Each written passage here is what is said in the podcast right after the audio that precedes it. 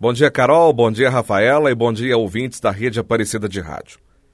A respeito do julgamento das ações da Lava Jato no Supremo, recordo um antigo programa de televisão chamado Você Decide, produzido pela TV Globo.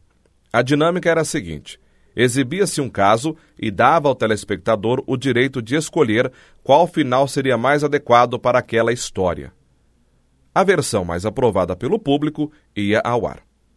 Parece ser nessa mesma dinâmica, guardadas as devidas proporções, que os nobres ministros permitiram uma politização em vossos julgamentos.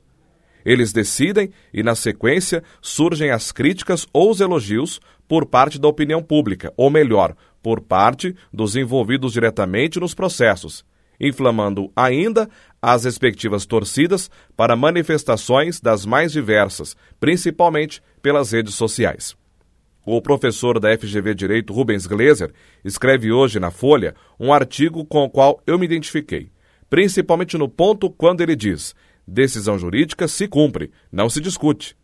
A impressão que se tem é de que as decisões dos nobres ministros só são acolhidas quando os destinatários estão de acordo. Talvez isso ocorra pelo fato de os nobres ministros darem forte aparência de politização. Ora essa, resgatar a dimensão técnica das decisões do STF poderá ser um resgate ao respeito que os nobres ministros merecem. Na próxima semana será concluída a decisão do STF sobre ações da Lava Jato.